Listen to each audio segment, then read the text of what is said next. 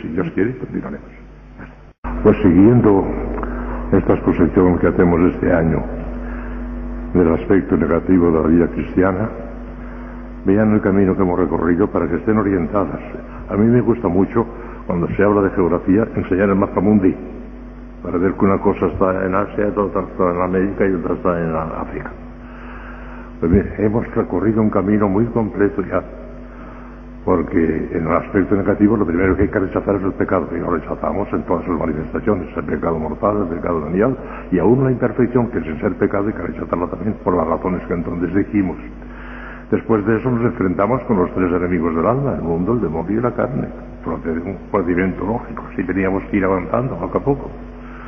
Después de eso empezamos ya con la purificación de los sentidos externos, de los sentidos internos, y todavía nos falta uno que vamos a hablar en los sentidos externos, lo correspondiente a la vista, al oído, al olfato, al gusto, al tacto, y en los sentidos internos, lo relativo a la imaginación, al sentido común, a la estimativa y a la memoria sensible. Pues falta todavía una cosa, y una cosa que pertenece al cuerpo todavía, que es orgánica, y que siendo orgánica la tienen también los animales. Ya verán, son la purificación de las pasiones. Punto interesantísimo también. Seguramente que ninguno de los ejercicios que habrán hecho ustedes en 40 o 50 años no habrán oído hablar nunca de las pasiones en el sentido que no, ni yo tampoco. Yo les he hablado varias veces en los ejercicios y no les he nombrado casi ni les he nombrado. Porque aunque es una cosa muy importante, como vamos a ver ahora, hay tantísimas cosas más importantes todavía y ya no tenemos tiempo de hablar todos. Y en unos ejercicios se habla de la inhabitación, de la gracia, del Espíritu Santo, de la Eucaristía, que es mucho más importante que todo eso. Pero esto también es importante. Y cuando se trata de dar una vista del mapa mundi, no se puede prescindir de esto, es importante también. Por eso este año les voy a hablar de esto. En primer lugar, el concepto de pasiones. ¿Qué se entiende por pasiones? La inmensa mayoría de la gente tiene un concepto equivocado, como lo tenía también del sentido común. Ya les dije que el otro día el sentido común para la mayoría de la gente es esa sensatez, ese buen criterio, esa, de Sancho Panza que se da cuenta de una cosa. No, el sentido común es aquel sentido interno que reúne los datos de los, los Ya expliqué eso. Pues con las pasiones ocurre igual. La inmensa mayoría de la gente, y aún de ciertos libritos de espiritualistas y todo, le dan un sentido completamente equivocado, que no es ese. La pasión para la mayoría de la gente es una cosa mala. Las pasiones hay que rechazarlas, son cosa mala. Están equivocados. No es eso. Las pasiones no son malas. Las pasiones son absolutamente indiferentes. No son ni buenas ni malas. Depende de la orientación que se te dé. Si les da una orientación buena, son un, medio esplendoroso, magnífico para nuestra santificación, estupendo, una ayuda de las más eficaces. Pero si se les da una orientación mala, entonces un desastre, una calamidad tremenda. Pero en sí mismas no son ni buenas ni malas, son indiferentes en contra de lo que la gente cree que las pasiones son malas. No, señor, pueden ser malas, pero pueden ser buenísimas, según el cauce que se les dé. Por consiguiente, filosóficamente, y en ese sentido vamos a hablar hoy, la lección de hoy será más bien filosofía. algunos conceptos son un poquito difíciles, pero yo creo que son suficientemente inteligentes, aunque no sean más que medianamente inteligentes, lo entenderán, me parece, porque voy a hacer un esfuerzo de claridad, como yo suelo poner mucha claridad en lo que digo. Si estas cosas no se exponen con claridad, usted no se entienden. Pero espero que les voy a hacer entender por qué las pasiones son buenas y las encalzamos bien, y por qué son malas y las encalzamos mal. Creo que lo vamos a entender. Porque filosóficamente significa eso. Pasión es una cosa indiferente que se puede encauzar para bien o para mal. Mire lo que digo ahí. Dos son las principales acepciones con que suele emplearse esa palabra. En el lenguaje vulgar, popular, y en el de una buena parte de los autores espirituales, la palabra pasión suele emplearse en su sentido peyorativo, como sinónimo de pasión mala, como algo que es preciso combatir y dominar. Pero no es así. En su sentido filosófico, auténtico, son movimientos o energías que podemos emplear para el bien o para el mal. De suyo en sí mismas no son ni buenas ni malas. Todo depende de la orientación que se les dé.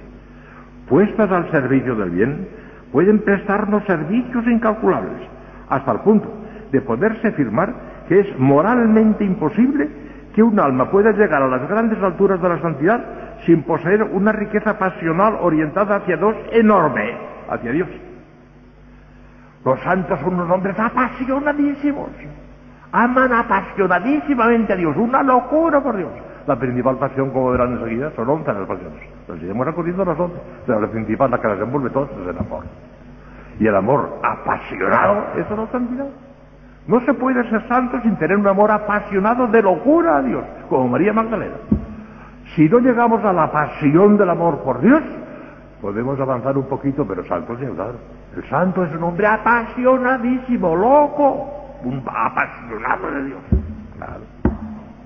A ver usted si es buena la pasión cuando se casa Y en cambio, todos los malvados, la gente perversa, son unos hombres apasionadísimos por el mal. Si no fueran apasionadísimos por el mal, no serían tan malvados como son. ¿Ve usted? ¿El otro camino? Puede ser o magníficas o un desastre, según su favor. Y este sentido filosófico es el que le vamos a dar hoy. No el sentido vulgar de pasión mala, si no es verdad eso. Las pasiones no son malas, pueden ser buenísimas. Las pasiones residen en el apetito sensitivo. Y esto es filosofía pura y aquí voy a hacer un esfuerzo de claridad porque seguramente que no habrán oído hablar, al menos con claridad, de lo que os voy a decir. Y si no entienden esto del apetito sensitivo, no entenderán las pasiones. Miren, miren. Aquí pongo, examinada ya la purificación activa de los sentidos externos e internos, se impone ahora el estudio de la reforma y encauzamiento de esa otra gran fuerza orgánica, que es el apetito sensitivo, donde tienen su asiento las pasiones. Miren, en nuestro organismo y en el de los animales, los animales tienen pasiones también, y las tienen fantásticas algunos. En algunas de esas pasiones nos superan a nosotros. En la memoria, por ejemplo, que también es una pasión, y verán ustedes aquí, tiene una memoria fantástica algunos animales. Los elefantes se acuerdan, por ejemplo, si se hace una injuria, al ocurrió en Barcelona muchas veces, una persona que le hizo una injuria a un elefante en el, en el, donde están los animales, no la palabra ¿eh? ¿Eh? en el zoo. ¿eh? Y al cabo de unos años volvió otra vez y el animal, el elefante que vio a aquella persona que había hecho aquella injuria, que le tiró una piedra no sé qué, se retiró a su caseta y llenó la trompa hasta más no poder de agua y pi, pi, pi. Se acordaba perfectísimamente. Los perros tienen una memoria fantástica, se acuerdan perfectamente. Una de las, de las, de las pasiones más fuertes, ya la hablemos, es la tristeza. Es lo contrario del gozo, que es otra pasión. El gozo es uno, la tristeza es otra. Bueno, los animales tienen esas pasiones fuertísimas. El perro, cuando ve la llegada de su amo, salta, brinca, tiene una alegría tremenda, un gozo tremendo, se le ve claramente que tiene esa pasión. Y al contrario, se han dado el caso, emocionante, magnífico, un perro que se le muere su amo, le entra una tristeza tremenda, por el olfato sabe dónde está, va al cementerio y se lo encontraron muerto encima de la, de la rosa de su, de su amo. De tristeza, se murió de tristeza para que vean que tienen ser los animales. ¿Por qué? Porque son facultades orgánicas que están en el cerebro y como ellos tienen cerebro, pues tienen también facultades. Solo que nosotros, eh, nosotros son mucho más limpias, mucho más perfectas y además en nosotros reciben, como veremos, la influencia de la, inteligencia y de la voluntad, que son cosas del alma, y claro, como es de un alma racional, ellos no la tienen, resulta que no tienen más que pasiones a secas, pero no tienen la influencia de una inteligencia de una voluntad porque no la tienen. Porque el alma de los animales, que tienen alma, es un alma puramente sensitiva, no intelectiva como nosotros. Pero tienen pasiones los animales, magníficas pasiones tienen. Bueno, pues van a ver. El apetito sensitivo. ¿Qué es esto del apetito sensitivo? Es el lugar donde residen las pasiones. Está en el cerebro.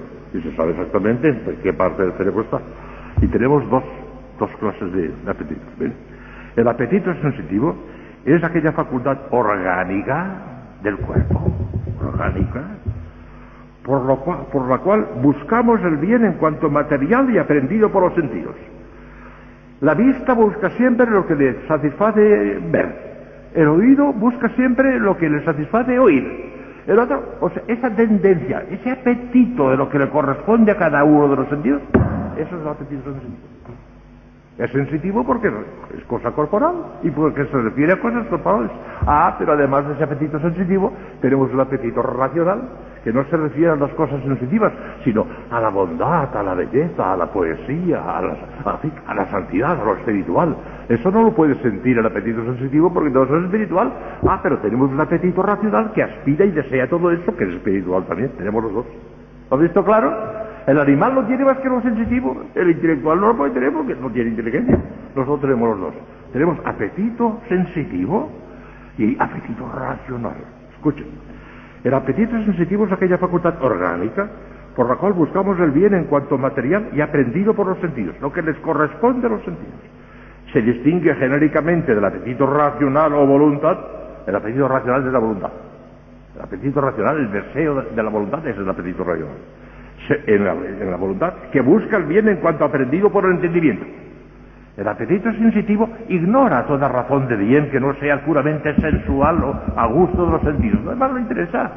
Si esto es pecado, no sé qué me importa. El apetito sensitivo lo, único que busca es el placer que encuentra en aquello. Si es pecado, a mí qué me importa. Ni si lo, si lo piensa, eso, ni si lo plantea. El apetito racional sí. De ahí la lucha entablada contra el apetito racional que busca de suyo el bien racional o del espíritu. San Pablo, Gálatas 5.17 dice, porque la carne tiene tendencias contrarias a las del espíritu y el espíritu tiene tendencias contrarias a las de la carne. Pues uno y otro se oponen. San Pablo, es esa lucha tremenda entre el apetito sensitivo y el apetito racional. El apetito racional quiere el bien, quiere lo que es sano, que es honesto. El apetito sensitivo quiere lo que le gusta y se acabó. Tanto así, esto no importa que sea bueno o que sea malo, total que me gusta y eso es lo que quiero. Eso es diferente. Ya verás. El apetito sensitivo se llama también sensualidad, claro. La sensualidad es eso, buscar el placer, buscar lo que me, lo gusta. Tanto si es pecado como si no, es la sensualidad. Y la fuerza genérica, el apetito sensitivo, llamado también sensualidad, es una fuerza genérica dividida en dos potencias, dos. Tenemos dos apetitos sensitivos, vamos a saber ahora, y esto es importantísimo, para distinguir después las once pasiones. Si no tenemos esta distinción en cuenta, no se, no se comprende a fondo las cosas. Escuchen, son dos potencias, que son las dos especies del apetito sensitivo, a saber, el apetito concupiscible y el apetito irascible. ¿Qué es eso? Vamos a El primero tiene por objeto el bien deleitable y de fácil consecución. Una cosa que me agrada y que es fácil, que es fácil de conseguir, ese es el objeto del apetito concupiscible. Pero hay también otras cosas agradables más, pero difíciles de conseguir.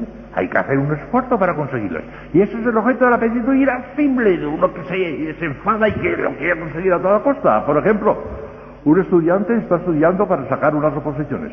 Es un bien posible, pero es un bien difícil. Lo tendrá o no lo tendrá. Está como haciendo un está como irascible. En cambio, si es una cosa de tomarse un helado, comerse una, una, bota, una copas de cerveza, pues eso como es una cosa fácil, no tiene, ¿comprende? De manera que el concupiscible es lo fácil y sencillo y al alcance de la mano. Y lo irascible es lo difícil, pero deseable y que hay que hacer un esfuerzo para conseguirlo. Unas veces son cosas fáciles, apetito concupiscible. Otras veces son cosas difíciles, hay que hacer un esfuerzo, la santidad. Hay que hacer un gran esfuerzo, es objeto del apetito irascible. En cuanto esas mortificaciones puramente sensitivas que tenemos que hacer, porque el apetito en sí mismo no sabe nada de santidad, ya se lo he explicado antes. Pero eh, para llegar a la santidad, el apetito comestible tiene que reprimirse y el apetito irascible tiene que hacer muchos actos de mortificación y cosas, o sea, que repercute también a un pecado. Pero ellos no saben nada de santidad, el apetito no sabe nada de santidad, ya se lo antes. Si no me entienden ni las vías, yo no puedo hacer un esfuerzo de mayor claridad. Esto es difícil, es filosofía. La filosofía tiene puntos muy evidentes. Pero vamos, por una persona un poco inteligente, pues comprende estas cosas. Y esto tiene... Es, que son curiosidades, son curiosidades. Y ya verán la importancia que tienen para las pasiones todo esto. De concupiscible y irascible. Tiene mucha importancia. El primero tiene por objeto el bien deleitable y de fácil consecución. El segundo, el bien arduo y difícil de alcanzar. Y estas dos inclinaciones no pueden reducirse a un principio único o una especie átoma, sino que arguyen forzosamente dos potencias realmente distintas. El apetito con combustible es una potencia y el apetito irascible es otra potencia distinta. El entendimiento y la voluntad pueden influir e influyen de hecho sobre el apetito sensitivo, pero de una manera no despótica, como sobre las manos o los pies que se mueven sin resistencia al imperio de la propia voluntad, ah, no, sino solamente con un imperio político, como el de un jefe sobre un súbdito que puede resistir al mandato de su, superior. El otro día yo le digo a mi mano, ciérrate, y a la fuerza se cierra porque lo he ordenado yo. Me obedece. Ah, pero yo le digo a la imaginación, por ejemplo, le digo al apetito con combustible, eh, reférate, no me da la gana. No quiere. No tengo imperio despótico sobre los apetitos sensitivos, sino solamente político y haciendo un esfuerzo. Los diferentes movimientos del apetito sensitivo hacia el bien aprendido por los sentidos dan origen a las pasiones. Y enseguida vamos a hablar de ellas, verán qué cosa más bonita. Regular y purificar el funcionamiento de estas equivale pues a la regulación y purificación del apetito sensitivo, que es lo que estamos buscando, regular el apetito sensitivo. Se regula el apetito sensitivo regulando las pasiones, que es la siguiente. ¿Van a ver ahora? Y esto les dará más luz, a medida que vayamos a verán más claro lo que son pasiones y cómo funcionan. Las pasiones, la definición filosófica de esta, que la definición sí, acaso no los diga mucho, pero después con la explicación lo verán claro. Las pasiones no son otra cosa que el movimiento del apetito nacido de la tensión del bien o del mal, sensible, porque estamos en lo orgánico, estamos en lo sensible, con cierta conmoción refleja más o menos intensa en el organismo, siempre. Una pasión siempre tiene cierta se refleja, tiene cierta conmoción en el propio organismo. Van ustedes a ver algunos ejemplos. El movimiento pasional propiamente dicho siempre suele ser intenso. No sería pasión si no fuera intenso. Pasiones son intensas. De ahí esa conmoción orgánica que de él se deriva como una consecuencia natural. Y así, por ejemplo, la ira enciende el rostro de indignación y pone en tensión los nervios. El miedo, que es otra pasión como veremos, hace palidecer algunas personas de miedo se ponen blancos, se palidecen de miedo. El amor, que es la principal de todas, ensancha el corazón. El temor lo encoge. El temor es otra pasión. O sea que repercute en el organismo las pasiones. Más o menos, ahora lo digo yo, con todo, la intensidad de esa conmoción no es siempre uniforme. Dependerá en cada caso de la constitución fisiológica del hombre, de la brusquedad de la sacudida pasional, y del mayor o menor dominio que se tenga sobre sí mismo. Pero siempre hay una sacudida orgánica, siempre, siempre, siempre. Porque la pasión es intensa y lo intenso repercute. Ya está. Número de las pasiones. Enseguida verán ustedes que son once y por qué y que lo bonito que es. Ya verán. San Juan de la Cruz sigue la clasificación de un de Boecio, que es otro filósofo, pero San Juan de la Cruz es que no quiso examinar las once porque para el plan que de él se trazó le bastaban las cuatro principales y, a esas se reduce. Pero no porque sean las únicas. San Juan de la Cruz describe las pasiones magistralmente. En la subida al Monte Calvero describe las pasiones magistralmente. Pero se, reduce a cuatro. Porque para su plan le faltaban esas. Pero en realidad, si queremos ser exhaustivos, no son cuatro, son once y verán por qué. Es clásica la división escolástica que señala once pasiones. Seis pertenecientes al apetito con combustible, verán enseguida por qué. Y cinco al apetito irascible. Ya les acabo de explicar qué es con combustible, qué es irascible. Con combustible, lo fácil de, conseguir. Irascible, lo difícil de conseguir. Vamos a ver cuáles son las seis que están en el apetito con combustible. Lo verán ustedes muy claramente. Hemos dicho que la pasión tiende hacia un bien deleitable o racional, según sea apetito sensitivo o apetito racional. Bueno, vamos ahora al apetito sensitivo porque estamos hablando de pasiones. El bien, en cuanto una cosa aparece ante nuestra cabeza, ante nuestra imaginación, ante nuestro pensamiento, como que nos llamar, más que, más que nada ante nuestra memoria y ante nuestra imaginación, porque estamos en el orden sensitivo, cuando aparece una cosa como buena, excita en nosotros el amor. Es la principal pasión de todos. Pero ah, ese amor puede ser de muchas clases y ya verán ustedes el mal opuesto al bien excita en nosotros el odio. Es la pasión contraria al amor. El bien excita en nosotros el amor. El mal excita el odio. Aún el mal sensitivo. Una persona que sabe que aquello le perjudica sensiblemente, que le produce un dolor, no lo quiere, lo rechaza. No quiere el dolor. Y eso por eso nos hace tanto daño el no tener amor al sufrimiento, porque no queremos el dolor, lo rechazamos. El dolor no lo queremos. ¿No? Queremos lo que nos satisface, lo que nos agrada y el dolor lo luchamos. Que las dos primeras pasiones. El, bien que nos atrae, amor. El mal que nos repele, odio. Ah, pero el bien sigue bien. El bien puede ser futuro. Una cosa que no la tenemos todavía. ¿Qué pasará entonces? Ante un bien futuro que no tenemos todavía, se excita el deseo. El deseo es otra, otra pasión. El desear el bien futuro. Si ya lo tuviéramos, no tendríamos deseos y ya lo tenemos. Cuando tenemos deseos porque no lo tenemos todavía, pero lo estamos deseando. La tercera pasión es el deseo.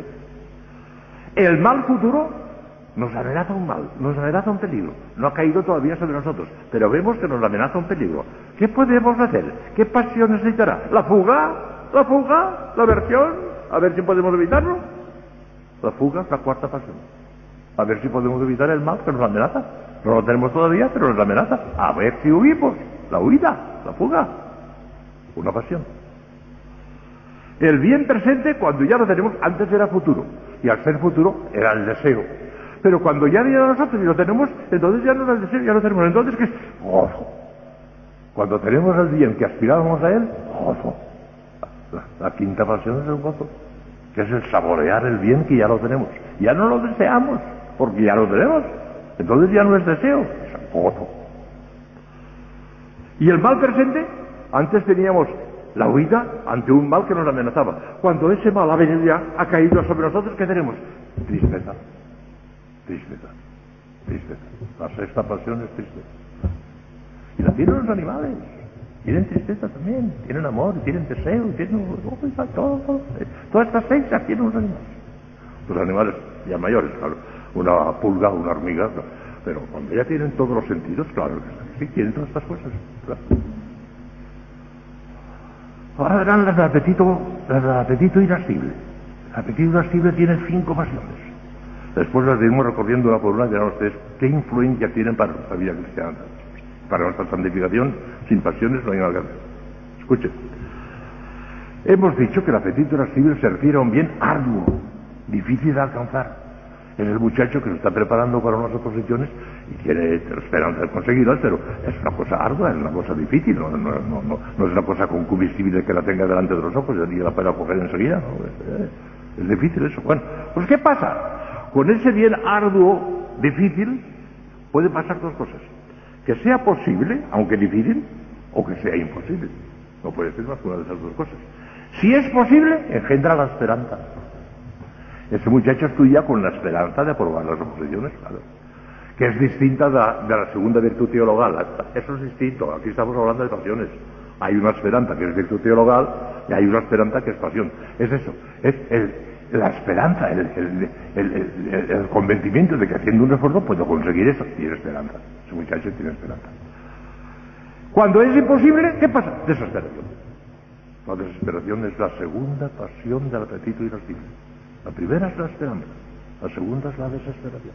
Que no tiene nada que ver contra el pecado de la esperanza del teólogo. Estamos en las pasiones ahora, no estamos en las virtudes. Pero hay una pasión que se llama desesperanza. Que no hay más que un sitio donde la desesperación es absoluta. Mientras en este mundo vivamos, todavía no hay motivo para la desesperación, ni siquiera en parte del apetito sensitivo, ¿no? Porque todavía tiene superación. Pero hay un sitio donde la desesperación será eterna y no tendrá escapatoria posible.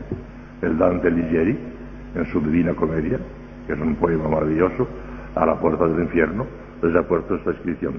Voi quien trate, o en italiano, voi quien trate, lasciate ogni speranza. Los que entráis aquí, abandonad para siempre la esperanza. Es la desesperación eterna. Es el, el, el mal arduo que les ha caído encima y que ya no se lo pueden quitar. La desesperación es la tercera, la segunda de las, de las pasiones del apetito irascible. Y el mal arduo es difícil. Ya hemos dicho, si es posible, esperanza. Si es imposible, desesperación. Y el mal arduo, un mal que nos puede venir encima y que es tremendo, si nos viene encima nos cae una tempestad tremenda porque es un mal arduo, terrible. ¿Qué puede ocurrir? Esperando ese mal arduo, terrible. Si es superable, si aunque es una desgracia grande que nos va a venir encima, pero es superable, engendra la audacia, la valentía. A ver si puede superarlo. Y se lanzan con valentía, con, con la audacia.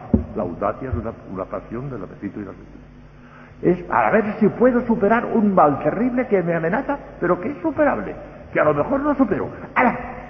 Y se lanza con audacia, con valentía, la audacia. O sin audacia, sin valentía, no seremos nunca santos.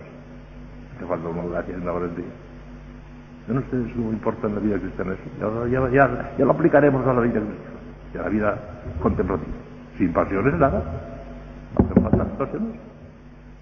Y por último, el mal arduo, aquella tremenda desgracia que nos amenazaba y ha caído ya sobre nosotros, no es que sea superable o insuperable, es que ya ha caído ya sobre nosotros, engendra la ira, una ira, una cosa tremenda. La ira es la quinta, la última de todas las pasiones, la quinta de las irascibles y la undécima de las once que hay. Pero fíjese bien qué cosa más bonita les voy a decir ahora. Las pasiones son once. Y son fáciles de, comprender por qué se distingue una de la otra. ¿Está? Mire, el bien simplemente aprendido, amor. El mal opuesto al bien, odio. El bien futuro, deseo. El mal futuro, fuga. El bien presente, gozo.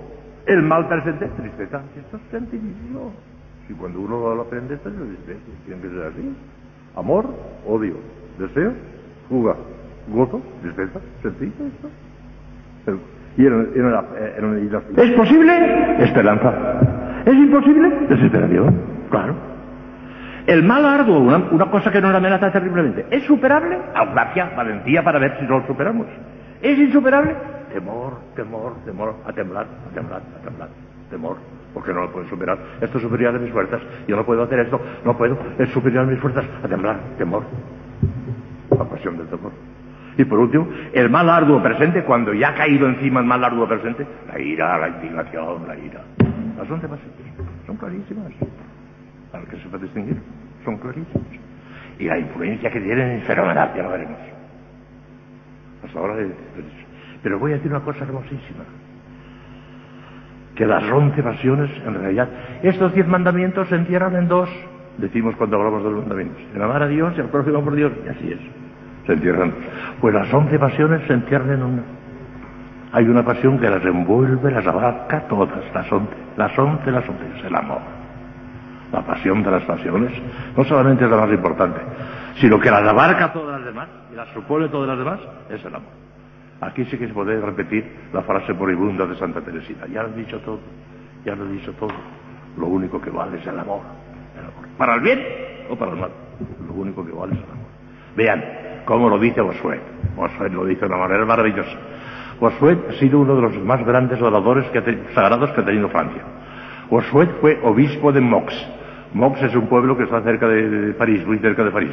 Y era, el obispo de ahí era Bosuet. Bosuet, el más grande orador de Francia, junto con nuestro padre Lacordaire. Nuestro padre Lacordaire y Bosuet son los dos grandes oradores sagrados de, de Francia. Bueno, pues Bosuet tiene un párrafo maravilloso hablando cómo el amor resume y compendia las once pasiones. Todas. Escuchen a Bossuet. Entre, entre comillas, palabras de Bossuet.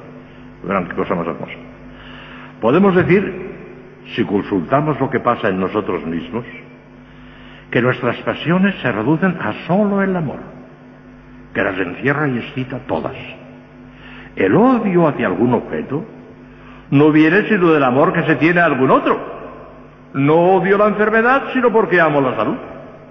Está clarísimo eso. No tengo aversión hacia alguno, sino porque me es un obstáculo para poseer lo que amo, porque me puede hacer sombra. Ah, es un amor también envuelto. El deseo no es más que un amor que se extiende a un bien que no se posee todavía. Así como el gozo es un amor que se apega al bien poseído, lo saborea, ya lo tiene. Amor de algo que ya se tiene. La fuga y la tristeza son un amor que se aleja del mal, que le privaría de su bien y que le aflige. La audacia, la valentía de superar ese mal que nos amenaza, es un amor que emprende para poseer objeto amado lo que hay de más difícil, lo más fácil y más terrible, lo emprende con valentía, a ver si lo supero. Y el temor es un amor que viéndose amenazado de perder lo que busca, se atormenta por este peligro. El amor.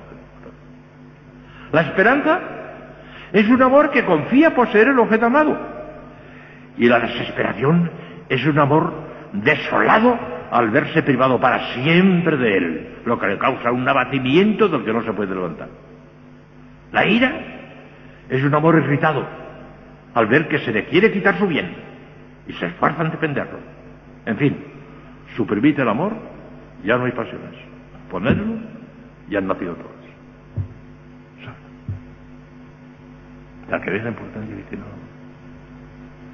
Pero claro, ya padre, todo eso es una teoría preciosa, pero teoría. ¿Qué tenemos que hacer para impactar esas cuestiones? Ahora viene un operativo, pero me parece que ya no tenemos tiempo. Exactamente son las siete en punto. La cual, hoy ha sido una lección teórica, pero que era necesaria. Mañana será una lección práctica. ¿Qué tenemos que hacer para encauzar cada una de esas em, pasiones? ¿Qué tenemos que hacer? Mañana. Bueno, pues vamos